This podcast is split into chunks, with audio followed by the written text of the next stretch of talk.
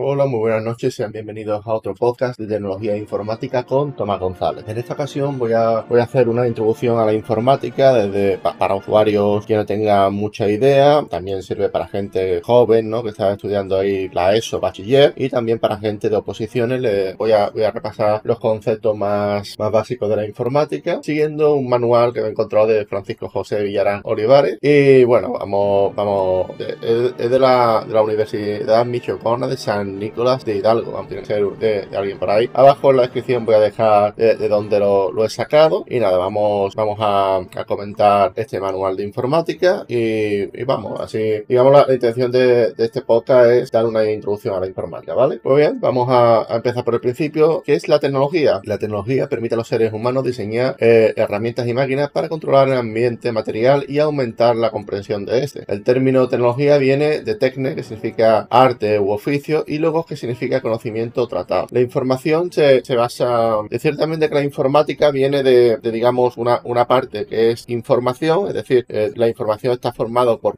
por, datos, estos pequeños datos forman la información y la información forma conocimiento, ¿vale? Un dato es una pequeña parte de la información, ¿vale? La informática se basa en información y automática. Automática es una rama de la electrónica que lo que quiere es, digamos, sustituir la mayor parte de, de la mano de obra de seres humanos por máquinas. De hecho, informática viene eso, de información automática, ¿vale? Eh, la informática tiene que ver con la programación, arquitectura de computadoras, la inteligencia y la robótica, entre otros muchos temas. Por si alguien no, lo sabía, la informática engloba muchísimas áreas. Para que nos hagamos una idea, gran parte de las micro, los microondas o de, los hornos tienen pequeños circuitos que permiten, por ejemplo, si, si te dejas, si, el, si el horno se pone muy caliente, hay un, hay una parte del circuito que apaga el sistema para evitar que, que haya un incendio, ¿vale? Entre, entre otros. ¿Vale? Bien, hablemos de lo que es un ordenador. Un ordenador es una máquina o dispositivo capaz de procesar datos y entregar los resultados de la forma deseada, ya sea en monitor o impreso. También decir de que hay dos tipos de ordenadores. Ordenadores en vertical, que solamente por una función. Un ejemplo de ello sería los sistemas GPS de los, de los coches actuales, pero para quienes tengan un poco más de edad, podrían ser, por ejemplo, los teléfonos, que los teléfonos, por ejemplo, antiguos, que solamente podía escribir SMS o hacer una función muy concreta, que en este caso era llamar, ¿no? Bien, vamos a ver los datos. Los datos son un conjunto de símbolos que representan la información de manera que permita su procesamiento, ¿vale? Bien, ahora voy a comentar qué es un sistema informático. Un sistema,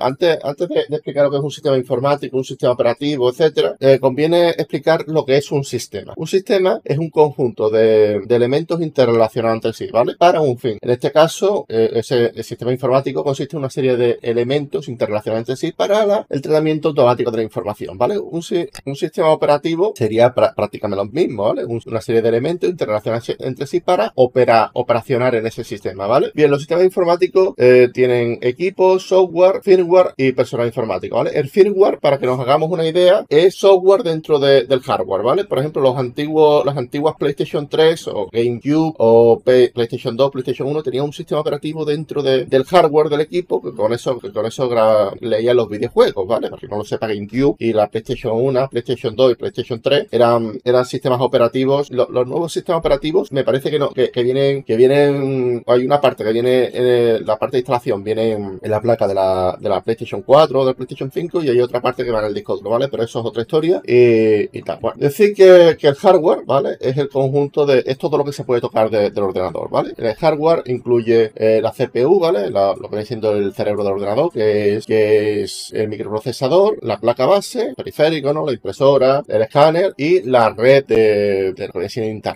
La unidad central de proceso se, caracteriza por, tener las funciones de controlar, coordinar y llevar a cabo las operaciones del sistema. La placa base, eh, si, la CPU era, era el, cerebro del ordenador, la placa base es algo así como el corazón, ¿vale? La placa base es, eh, digamos, si, si eh, la placa base va a ir la memoria RAM, va a ir la gráfica, va a ir la CPU y, digamos, en la, en la placa base, si, si tú tienes una placa base barata o que no, o que, o que, o que sea de un ordenador de marca que te has comprado en cualquier gran superficie, te darás cuenta de que no puedes añadirle muchas más cosas de las que ya te traía, ¿vale? Y, bueno, eh, si te lo compras en una pequeña tienda de, informática, seguramente tengas opciones para, para, digamos, ampliar ese equipo, ¿vale? Pero bueno, de momento solamente tenemos que, tener en claro de que la placa base contiene los componentes esenciales de un sistema de informático, ¿vale? Los periféricos son dispositivos que transmiten información entre diferentes medios de información. Redes, hay, hay dos tipos de redes. Bueno, existen varios tipos de redes. Mira, os voy a explicar los tipos de redes que hay, ¿vale? PAN, Personal Area Network. Personal Area Network es, es para, para transmitir datos entre, em, entre, em, entre, tu, entre tu equipo, ¿vale? Como por ejemplo el Bluetooth, el Bluetooth, la tecnología para, para pasar sin cables, Bluetooth o infrarrojo sería algo de PAN, ¿vale? Estarían las, las redes locales, ¿vale? Que son los ordenadores que tienes tú en tu casa, ¿vale? Estaría los, los MAN, los Metropolitan Area Network, que sería, que, que sería, mm, que serían, digamos, por ejemplo, antiguamente aquí en mi, en mi ciudad había zonas donde no se podía poner la televisión por, por problemas con las leyes ecologistas. Eh, con el paso del tiempo ese, ese tipo de, de, redes han ido menguando porque básicamente las grandes compañías ofrecen también sistemas de televisión, pero antiguamente era, era así, ¿vale? La MAN era, era bastante utilizado. También existe otro, que son los WAN, que son tipo eh, las redes que hay en, digamos, determinados países donde todo está censurado, todo lo, lo, que está fuera de, del país está censurado y, digamos, luego estaría las, la red mundial, que no deja de ser una WAN dentro de, todo de, esto, ¿vale? Bueno, pues vamos a seguir mirando, mirando conceptos, programas, eh, programas o software, contiene las instrucciones que permite al equipo realizar una tarea específica, ¿vale? Ejemplo de esto sería Word, Excel, el editor de texto, etcétera, ¿vale? Eh, los sistemas operativos son el software básico que controla los recursos de hardware de la computadora. ¿vale? Lenguajes de, programación son lenguajes artificiales, se basa en la teoría de autómatas. Por si alguien está interesado en mi podcast, hablo de, un libro de, de, la tecnología de autómatas y lenguajes formales. Se utiliza para definir una serie de instrucciones que representan tareas que procesa la computadora, ¿vale? El firmware es un eh, software dentro del hardware, porque por ejemplo los lectores de CD tienen un firmware que permite, digamos, que, que la API, que se llama así API, que se comunique entre el ordenador y, y, el, y el, CD, digamos, eh, haga, haga de, de, capa intermedia ese sistema. Personal informático son los usuarios del sistema informático, que son los desarrolladores, que le diseña el sistema informático y el personal que se encarga de mantenerlo en funcionamiento, ¿vale? Bien, vamos a hablar de las diferentes generaciones de, de, de ordenadores. Va, a ser un, inicio muy, muy corto porque ya, bueno, voy a hablar de la primera generación, la primera eh, generación, los ordenadores de esta generación son los reveladores eh, electromecánicos y tubos de vacío, grandes y costosas, generaban mucho calor, los datos se introducían mediante cintas o tarjetas perforadas y la programación se realizaba en lenguaje máquina, ¿vale? La segunda generación, que a mediados de los 50 y mediados de los 60, su característica es la incorporación del transistor, se crean los lenguajes de, de alto nivel como Fortran o COBOL, ¿vale? Pues luego serían los de tercera generación, se inician eh, los circuitos integrados, el circuito consta de muchos elementos electrónicos como resistencia, condensadores, diodos, transistores, que se colocan sobre una pastilla de silicio y se diseña con un, con un propósito definido, ¿vale? Se crean los lenguajes BASIC y Pascal. BASIC y Pascal decir de que son dos lenguajes que a día de hoy se usan poco, se usan, pero se usan poco. Y vamos, eh, en, sistemas antiguos eh, es de obligatorio. Vamos, yo, yo, he tenido, yo he tenido compañeros, colegas de profesión que, que por ejemplo, Delphi está basado en Pascal y, vamos, son, son lenguajes que, que,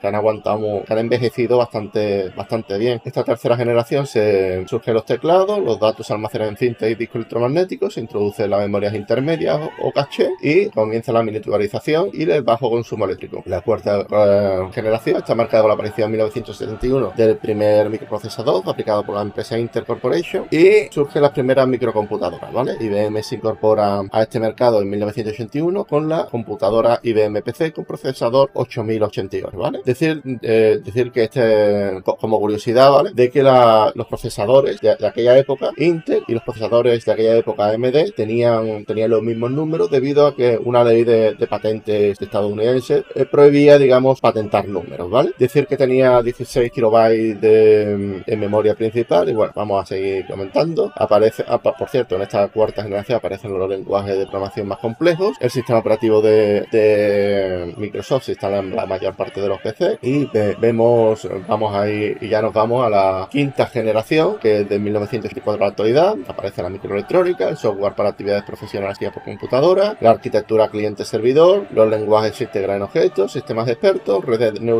y muchas cosas que, bueno, que bueno, eh, aparece aquí. También decir de que, de que según algunos autores existe la sexta generación, que es a partir de los 90, y en el cual no se habla tanto del ordenador, sino se habla más bien de, de las tarjetas gráficas. Vamos, las tarjetas gráficas llevan dando que hablar mucho, muchas décadas, no solo en los últimos años con el tema de las criptomonedas, sino que, o, de los videojuegos, sino que llevan, van dando que hablar con el tema de, porque los, los micro, los, las tarjetas gráficas son los que se encargan de, de, las operaciones aritméticas en coma flotante y eh, es algo bastante interesante, ¿vale? Bien, vamos a hablar lo que es el software. El software es el conjunto de instrucciones y datos en forma de binario, ¿vale? Que se almacena en, la memoria principal y que indica a la computadora qué debe hacer y cómo lo tiene que hacer, ¿vale? Decir que, existen software de sistema, eh, que es el, que utilizamos en, los sistemas operativos, ¿vale? Como por ejemplo Notepad, como por ejemplo la calculadora, etcétera. Y bueno, eh, software de sistema, esa aplicación que yo te estoy diciendo sería más bien software de aplicación, ¿vale? La calculadora, el Word, el Excel, etcétera, serían software de aplicación. Software de sistema sería más bien los sistemas operativos, ¿vale? Windows, Linux, MacOS, Android, etcétera, ¿vale? Y luego estaría el software de desarrollo, que son los lenguajes de programación que se crean uno sobre otro. Eh, algunos, algunos de forma de utilizando, digamos, toda la teoría de autómatas. Eh, es algo muy interesante, lo podéis ver en mi podcast si, si queréis. Y vamos a ver eh, lo que viene siendo los sistemas operativos, las características, facilitar el trabajo, administrar los periféricos, mantiene el sistema de archivos en los dispositivos de memoria, apoyan otros programas, protegen datos y los programas y controla el uso de, recursos por los distintos usuarios. Decir también de que el sistema de archivos, aparte de, sistema operativo, es em, sistema informático, etcétera, también existe una cosa que se llama sistema de archivos, ¿vale? Básicamente es cuando tú pones un disco duro en el ordenador y lo necesitas formatear. No instalar Windows, sino formatear. Formatear consiste en instalar un sistema de archivos, que suele ser NTFS si estamos en Linux, eh, en Windows,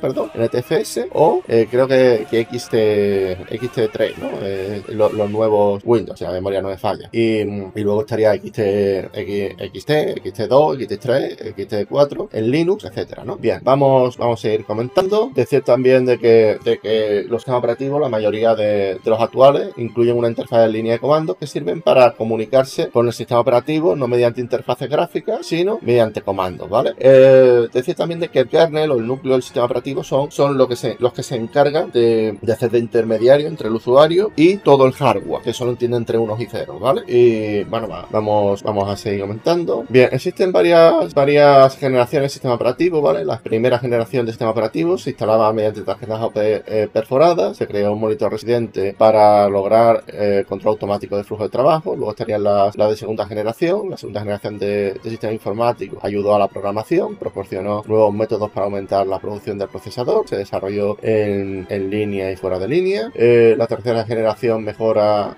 los sistemas informáticos, se crea el concepto de multiprogramación que evitan que el procesador se quede sin actividad y se generaliza el, concepto de memoria virtual, ¿vale? Bien, la cuarta generación. Eh, la cuarta generación vienen todos los sistemas operativos desde el MS2 hasta los más actuales, ¿vale? Cuyas características son la seguridad, la velocidad y el servicio al usuario, ¿vale? Todo el tema de MacOS, Windows 3.1, Windows 95, Windows XP, Windows Vista, etcétera, ¿vale? Bien, vamos a hablar de que, de que los sistemas operativos son diseñados con muchos objetivos en mente. Monotareas, que solo hacen una tarea a la vez, multitareas que ejecutan muchas tareas a la vez, multiusuarios que, que, permite que varios, varios usuarios eh, utilicen el sistema informático. Esto se ve en los Windows Server y también en, Linux. Eh, luego tenemos los multiprocesos, son un sistema informático que, cuenta con más procesos, con dos o más procesos eh, conectados entre sí. Y bueno, vamos, vamos a comentar lo que son los, los lenguajes de, de programación, las diferentes categorías. Está el lenguaje máquina, el único y verdadero lenguaje de la computadora es el lenguaje máquina, pero es ininteligible por completo para, para, las personas. Escribir un lenguaje,